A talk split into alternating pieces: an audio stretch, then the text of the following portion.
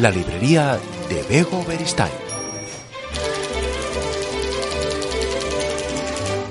Hola, ¿qué tal? Bienvenidos, bienvenidas. Hoy tenemos mucha suerte porque vamos a sobrevolar el cielo de Canfranc. No es la primera vez que recalamos en Canfranc porque tampoco es la primera vez que lo hace Rosario Raro. Rosario Raro es una escritora, doctora en filología hispánica y profesora de lengua española y escritura creativa en la Universidad Jaume I en Castellón. Ha publicado varias obras en la editorial Planeta, Volver a Canfranc, Desaparecida en Sigunei, La huella de una carta y con estas obras eh, suma ya 20 ediciones, nada más y nada menos, eh, hasta el momento. Bueno, eh, ella nos llevó a Canfranc y ahora vuelve a hacerlo con una novela titulada El cielo sobre Canfranc. Es una ficción pero con tintes de realidad. Está ambientada en el corazón del Pirineo durante la Segunda Guerra Mundial. Tiene amor, tiene coraje, tiene estafas y la verdad es que tiene muchas cosas eh, pues que tristemente nos recuerdan a, otras que pasan también ahora, ¿no? Además eh, ha querido el destino, el fatal destino que esta novela con la guerra también como protagonista llegue hasta los y las lectoras en plena guerra. Rosario ¿qué tal? Bienvenida. Pues encantada de estar otra vez contigo, Begoña. Sí, me alegro muchísimo de, volver a charlar contigo eh, para que nos presentes El cielo sobre Canfranc. Bueno, de volver a Canfranc, mm, que fue un éxito extraordinario, eh, te llevó incluso a ganar eh, varios premios.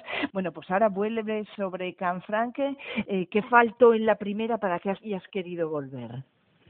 Pues mira, eh, tal como estabas diciendo, ¿no? Lo de lo del cielo, que he vuelto en esta ocasión porque durante todos estos eh, meses ¿no? de confinamiento que hemos tenido, pues yo tenía la necesidad de estar mentalmente pues en el lugar que, que mi, al que mi imaginación me llevara, ¿no? Y elegí el Pirineo, porque así pues se me borraban las paredes, se me pasaba el tiempo más rápido. Y como tú decías, eh, no es una segunda parte de Volver a Canfrán, como se llama ahora en el ámbito del guion, eh, son historias autoconclusivas, porque cada una empieza y, y acaba. Y claro, y no quería que fuera más de lo mismo, ¿no? Volver a Canfrán estuvo muy bien, como tú dices, llevamos muchísimas ediciones, pero quería otros otros personajes, pero con algo que ya es marca de la Casa Raro, que es lo de que esté basada en hechos reales, ¿no? Como también comentabas. Pues vamos a, esos hechos eh, reales. Hay un incendio, un incendio que se produjo en el pueblo de Canfranc, un incendio que llevó a una terrible estafa. ¿Cómo nos suenan estas cosas, eh, Rosario? Sí, pues tú has dicho que, que están de, de actualidad y que haya personas pues que se aprovechen de, de la desgracia ajena pues para sacar tajada no en tiempos de, de catástrofe o incluso de guerra pues está a la orden del día, ¿no? Lo que nos hace pensar pues que no evolucionamos demasiado como, como especie. Y el título del cielo precisamente viene por ahí, ¿no? Porque ese 24 de abril del 44, en el que se quemaron 130 casas en hora y media, pues imagínate el, tono rojo anaranjado que, que, tomó el cielo, ¿no? Como en los, en los cuadros de, de William Turner. Yo digo porque hay una, una niña eh, que se llama Maider porque eh, su familia es, es vasca y la niña se gira en el último momento para, para ver ¿no? Eh, cómo está ardiendo y dice que ese resplandor es el espíritu del pueblo que sube al cielo mientras el pueblo muere, ¿no? Entonces, claro, a partir de ese hecho real, pues se desencadena la gran estafa, el escándalo que se nos ha ocultado durante casi ocho décadas, porque claro, en tiempos de, dictadura, pues estos tejemanejes, pues son muy muy fáciles, ¿no? De, esconder y más cuando se producen en áreas rurales. Fíjate cuando se produjo aquel incendio, eh, tú has contado que pues, se hicieron muchísimas iniciativas eh, para conseguir dinero y poder reconstruir el lugar después de, ese terrible suceso, ¿no? Sin mm. embargo, en un punto entre Madrid y Canfranc, el dinero se perdió. Exactamente. Bueno, el dinero es como la energía, que, que no se destruye, ¿no? En este caso, no es que se transforme, sino que cambia de manos. Y, y claro, lo que, lo que sucedió es lo que yo he reconstruido en ese trabajo de investigación detectivesca, ¿no? Para escribir la novela, para ver en qué punto, porque como tú has dicho, se recaudaron muchísimos millones de, pesetas. La gente de allí dice que había para reconstruir Canfrán cinco veces, y yo creo que de mármol y con los picaportes de oro. Mm tal como era, porque se organizaron partidos de fútbol, corridas de toros, espectáculos eh, varios, ¿no? Por ejemplo, las revistas musicales que se llamaban varietés, ¿no? En la época. Y luego hubo muchas suscripciones populares en, en Francia y en América del Sur. Y bueno, el dinero llegó pero de, de una forma que, que era prácticamente incalculable porque no daba tiempo a contarlo. Entonces, fue una iniciativa como la que se hizo después con el Plan Sur Valencia, cuando la Riada, pero pero claro aquí aquí se evaporó. Se evaporó y bueno pues ahí está todo ese trabajo no para saber dónde está en qué punto se perdió eh, todo este dinero. Fíjate también eh, aparece se habla de Ucrania también no en, eh, un fragmento de, de la obra y tú jamás te imaginaste que iba a haber esta coincidencia no de publicar la novela justo cuando hay una guerra un conflicto entre Rusia y Ucrania pues como has dicho al principio es una fatal eh, coincidencia, ¿no? Porque eh, hace una, una semana un periodista en Madrid me leyó precisamente ese fragmento y me preguntó cuándo lo había escrito. Y yo le dije que ese párrafo que estaba desde el principio en la novela, que mm, perfectamente podía llevar eh, dos años ahí, pero claro, es que Ucrania fue una de las, las zonas más masacradas durante la Primera Guerra Mundial, durante la Segunda Guerra Mundial, luego tuvo que sufrir el desastre de Chernobyl y ahora pues estamos en las mismas, porque hay un personaje en la, en la novela que dice que la guerra siempre es la misma, que solo cambia de época y de lugar, pero que siempre mueren los mismos, siempre se desencadenan por motivos similares eh, territoriales o económicos. Y claro, y es, es tremendo que a estas alturas pues del, del segundo milenio pues estemos en ese estado de barbarie, ¿no? Todavía. Sí, fíjate, decías antes eh, que hemos evolucionado poco como especie cuando hablábamos de dónde se pierden los dineros y todas estas cosas y bueno, pues parece que también en este sentido hemos cambiado demasiado poco. Oye, eh, se habla de la Segunda Guerra Mundial, una guerra en la que aparentemente España fue neutral, pero tú nos cuentas que no fue tan neutral como parece. Para nada, porque además, bueno, tú sabes que cuando íbamos al colegio y al instituto, el temario de historia siempre se acababa justo antes de, de hablar, ¿no? De, de la guerra de España, de la Segunda Guerra Mundial también.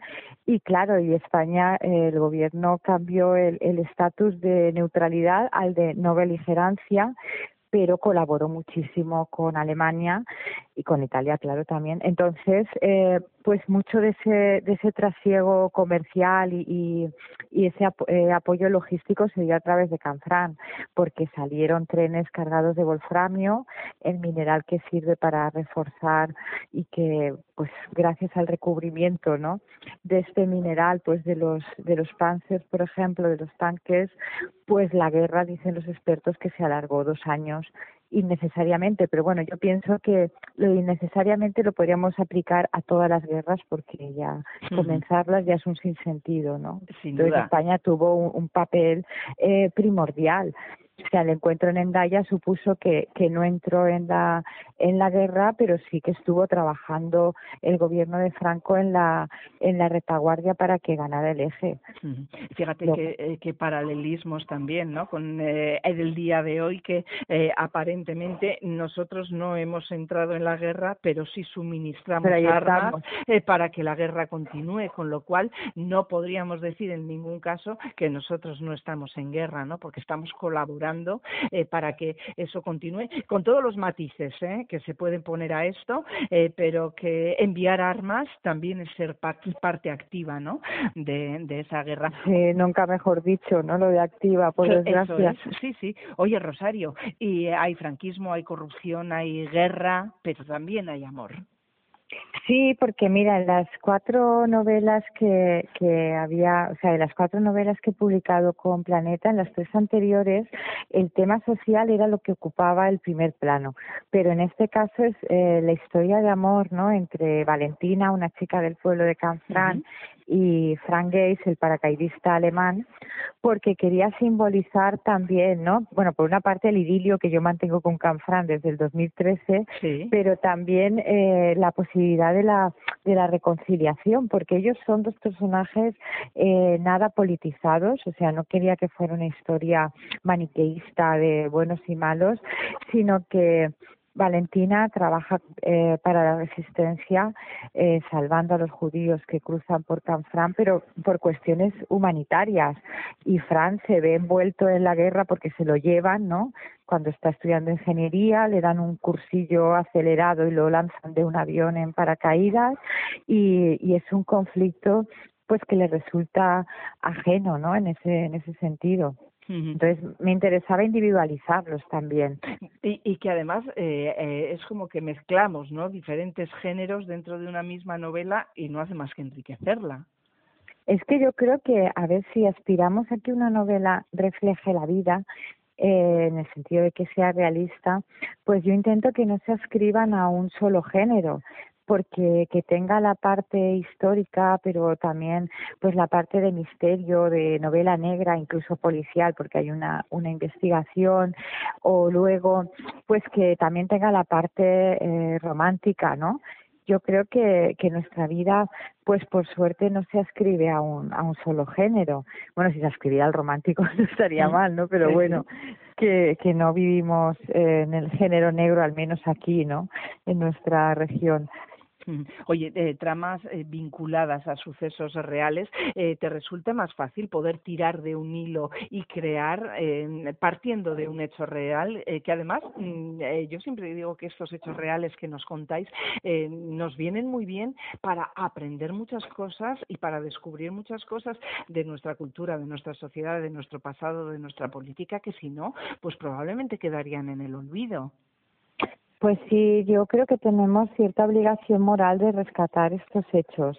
Y también, o sea, eh, en mi caso, basarme en hechos reales me lo facilita todo muchísimo, porque claro, eh, ya tengo la historia que quiero contar, los personajes, el lugar donde sucede, eh, la época claro, no tengo que tomar decisiones al respecto en el sentido de ¿y dónde ambientaré mi próxima novela? ¿Y quién será el protagonista? Porque es como que ya me viene todo dado, porque además yo creo que, que la realidad es la que nos proporciona los mejores argumentos, sin duda, y por eso utilizamos frases del, del tipo de ay Begoña, te voy a contar algo que me ha pasado y no te lo vas a creer, ¿no? Porque siempre es superior a lo que somos capaces de, de imaginar.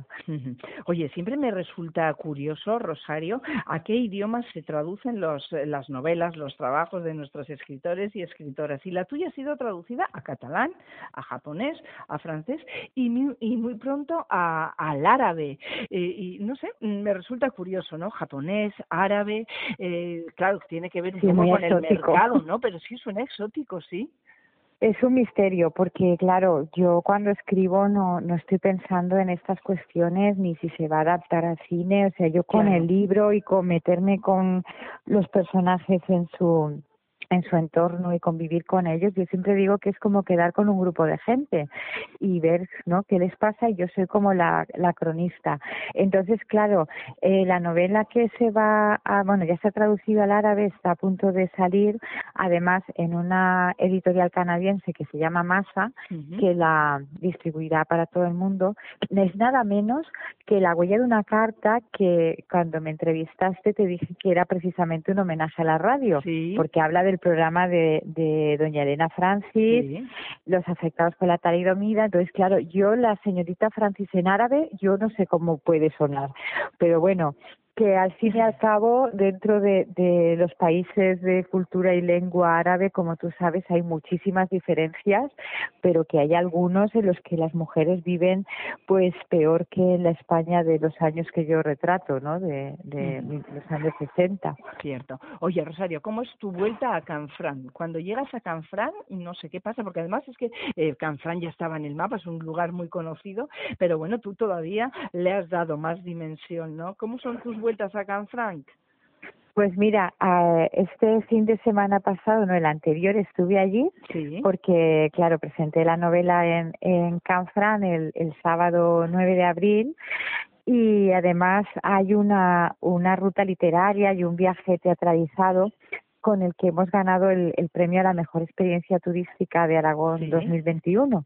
Y claro, para mí es muy emocionante estar con mis personajes de carne y hueso, sobre todo con Durandarte, que me gustaba mucho, y con Hanna Belerma, la camarera del hotel, con el jefe de la aduana internacional, con el capitán Wagner, fotografiarme con ellos, ver que los, los pasajeros disfrutan ¿no? de la experiencia, porque eh, yo creo que que el turismo cultural y dentro de él el turismo literario está en un momento de, auténtica eclosión. Y claro, y que el libro haya dado lugar a, todas estas experiencias, pues a mí me hace muy feliz y volver a Canfrán siempre, ¿no? Porque claro, para mí es, es como un talismán, porque estoy allí y es como es sentirme una especie de realidad aumentada, ¿no? Porque estoy en 2022, pero a, la vez estoy pensando en lo que pasó en los años de la guerra, eh, cómo eran esos lugares, ¿no? No sé, es muy interesante vivirlo así. Bueno, pues eh, es la segunda vez que nos llevas a Canfranc. No sabemos si habrá una tercera. De momento nos quedamos con el cielo sobre Canfranc y con el placer de haber vuelto a charlar con Rosario Raro, que es su autora. Rosario Raro, El cielo sobre Canfranc. Este ha sido nuestro protagonista hoy en la librería. Rosario, muchísimas gracias. Pues gracias a ti, Begoña, por llevar a mi nueva criatura de papel a tu librería. Sí. Y ya sabes que yo encantada de hablar contigo cuando quieras, porque además tenemos otros muchos temas comunes. claro que sí. Muchísimas gracias, Rosario. Un abrazo grande. Un abrazo muy fuerte para ti.